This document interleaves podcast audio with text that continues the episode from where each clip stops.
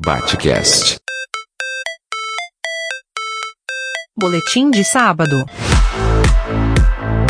Com Fábio Catani.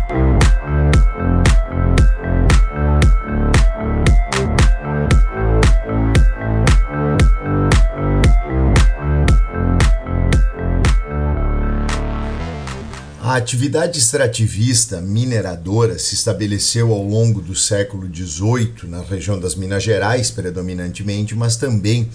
nas atuais regiões de Goiás e Mato Grosso.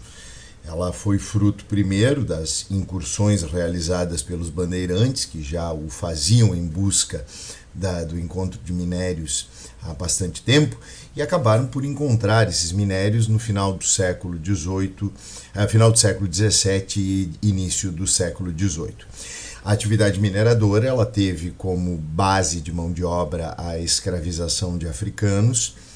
e ela representou pela primeira vez uma integração de economias regionais, na medida em que estes africanos chegavam pelos portos da Bahia e principalmente pelo porto do Rio de Janeiro, na região do Cais do Valongo.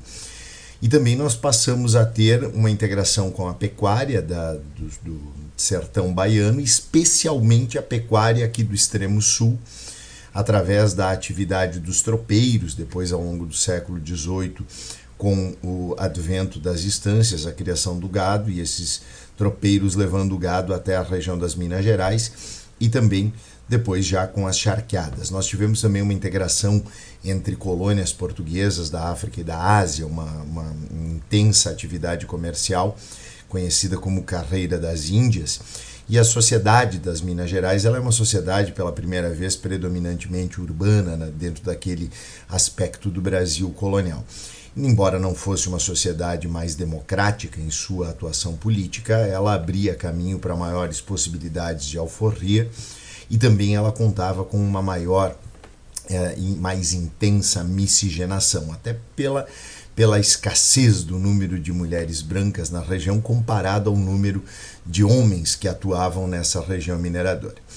Aí nós tivemos também o surgimento pela primeira vez de uma elite mais ilustrada no Brasil, não muito numerosa, mas que eh, cumpria seus estudos na Europa, na Universidade de Coimbra, e é por isso que nós passamos a ter, inclusive, a influência de ideais iluministas que estarão presentes naquela elite mineradora que fará a rebelião, a conjuração de Minas Gerais, aquilo que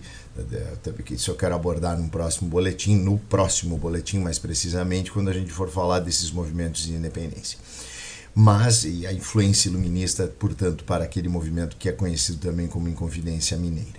Nós tivemos nessa sociedade a, a presença mais marcante de uma diversidade de atividades econômicas, prestação de serviços, funcionários públicos, profissionais liberais, e nós tivemos também maiores possibilidades, portanto, de mobilidade social. Ali, nas Minas Gerais, nós tivemos o auge do barroco brasileiro nas artes plásticas com Antônio Francisco de Lisboa, também conhecido como Aleijadinho. E nós tivemos mais ao final do século XVIII dois, episódios importantes, um deles é, que foi a condução do Marquês de Pombal, lá em Portugal, identificado com o despotismo esclarecido, que procurou incentivar manufaturas aqui no Brasil e incentivar também essas manufaturas em Portugal. Procurou laicizar a educação tanto em Portugal quanto no Brasil, expulsou os jesuítas do território brasileiro após as guerras guaraníticas e procurou estimular uma diversificação de atividades econômicas. Mas também a atividade mineradora ela representou uma mudança muito significativa em termos da perspectiva política porque a primeira capital do Brasil, estabelecida como tal em 1549, a antiga Vila do Pereira, foi a cidade de São Salvador, Salvador, na Bahia. E em 1763 houve, com a própria mudança do eixo econômico, também uma mudança do eixo político em direção ao centro-sul, e o Rio de Janeiro passou a ser, entre 1763 e 1960, a capital, primeiro da colônia e depois do, do Reino Unido, de Portugal, Brasil e Algarves e finalmente a capital do Império Brasileiro e depois da República, até 1960 com a inauguração de Brasília. Então essa mudança também do eixo político para o Centro-Sul, ela é bastante significativa, porque em seguida nós teríamos no início do século XIX a chegada da família real portuguesa, que é o, o episódio que quero fazer daqui a dois sábados, para falar especificamente da independência do Brasil. Na semana que vem quero abordar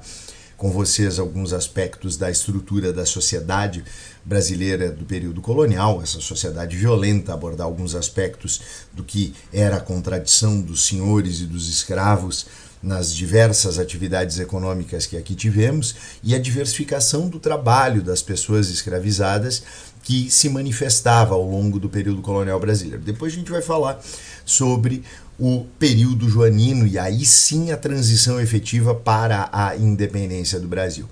Então, essa atividade das Minas Gerais foi a última grande atividade econômica herdada do período colonial que eu queria compartilhar com vocês nestes boletins que estão fazendo uma passagem pela história brasileira muito rápida, mas acredito que importante, afinal de contas se tratam dos 200 anos da Declaração de Independência do Brasil. E aí nós partiremos depois desse conhecimento prévio